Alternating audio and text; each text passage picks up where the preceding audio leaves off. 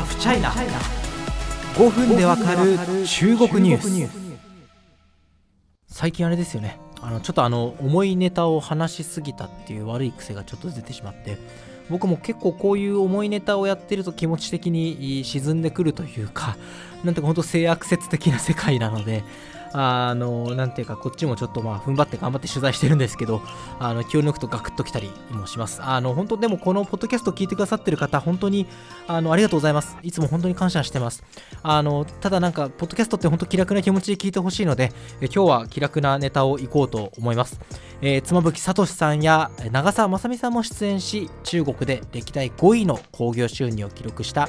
僕はチャイナタウンの名探偵3。日本側の制作を手掛けたのは2016年の大ヒット映画「君の名は」でエグゼクティブプロデューサーを務めた古澤義弘さんです。そこで感じた中国映画のリアルと日本映画の課題聞いてきました。君の名はねあのアニメ映画超有名ですよね。僕もあの見たんですけどもうなんかこんなにああ、天才やな、みたいな、あの、自分の凡人さをよく僕はこういう時に実感するような変な人間なんですけど、思いました。君のはもちろん中国でも大人気でして、あの、この古澤さんという方、東宝から独立なさった方でね、あの、君の名のプロデューサーの河村元気さんってすごい有名な方ですけど、と、まあ、ストーリーという会社を設立しております。えー、この僕はチャイナタウンの名探偵3、中国で、えー、タンレンジエタンガン3というんですけれども、えー、世界、世界中のですね、中華街を個性豊かな探偵タッグが駆け巡るコメディタッチのシリーズです。まあ、3なんでね、あの、シリーズものなんですけど、1はタイのバンコク、2はアメリカのニューヨーク、3の、ま、舞台が東京になることが決まってたんですね。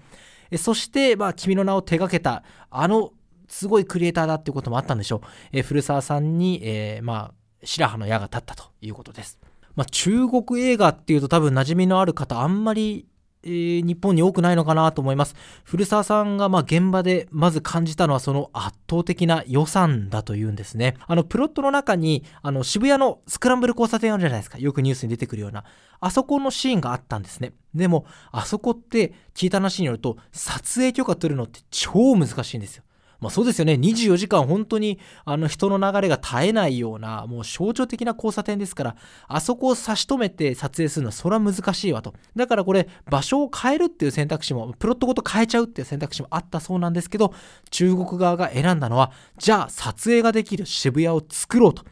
栃木県足利市でおよそ3ヶ月にわたる渋谷再現計画というのが始まったということなんですね。まあ、古澤さんにとっても、スクランブル交差点を模したセットを作るってことですよ。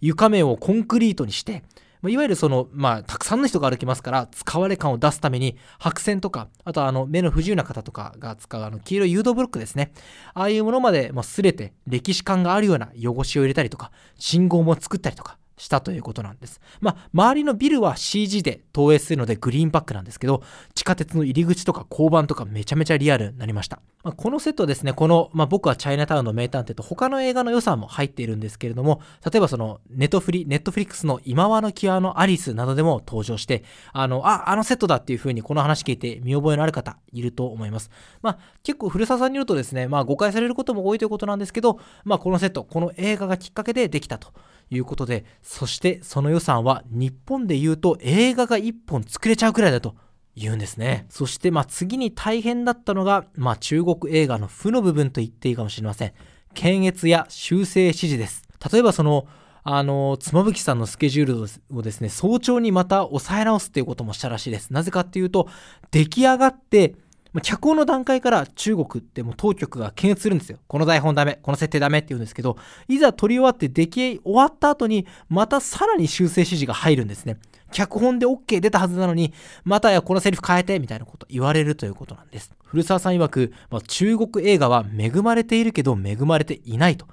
予算をつぎ込んでワンシーンにお金をかけられるけど、その一方で、さっき言った通り脚本から当局の審査がある。まあ、コメディ調のこの映画でも、撮影が終わった後にこれはダメだと言われたと言うんですね。一方でじゃあ物語性はどうか。物語性日本強いですよね。週刊少年ジャンプとかもう名作が終わったらまた名作が生まれてくるようなそういう文化があるわけですよ。アニメだってそうです。こちらも中国側がすごく追撃していると物語作る力上がっているというんですね。ネットの小説やウェブ漫画など土壌ができてきて規制の中でも面白いものを作るということが、まあ、その力が成長しているというんです。まあ、こうした中国映画のリアルを見た古澤さん、日本映画これからどうすべきか提言聞いてきました。アニメは突出している分野。海外輸出もすごく強い。実写でも是枝裕和監督の万引き家族がパルムドール賞を取るなど海外でも評価されている。こうして監督たちが予算の意識を脇に置いてアイディアを活用して撮りたいものが撮れるような環境が大事。配給会社や放送局などいろいろなチームが支える状態を作ってそれに伴うマーケットや海外輸出もちゃんとできるようになるといいと言っていました。まあ中国そもそもその14億市場っていうのは中国自身が強みとして誇ってる部分でもあってそのマーケットサイズを生かして映画を作るんだったら当然それ相応の予算がつくというのはまあ自明の理ですよね。ただ日本は物語つくときに別にね政府当局が何か言ってきた大問題中の大問題ですからそんなことはないんですけれども中国はもう検閲なしでこういったものは作れない。だから日本は有利だというふうに僕も思ってました。ただ、規制の中で面白いものを作る、その物語性が中国についてくると、なんというか予算感も相まって鬼に金棒のような、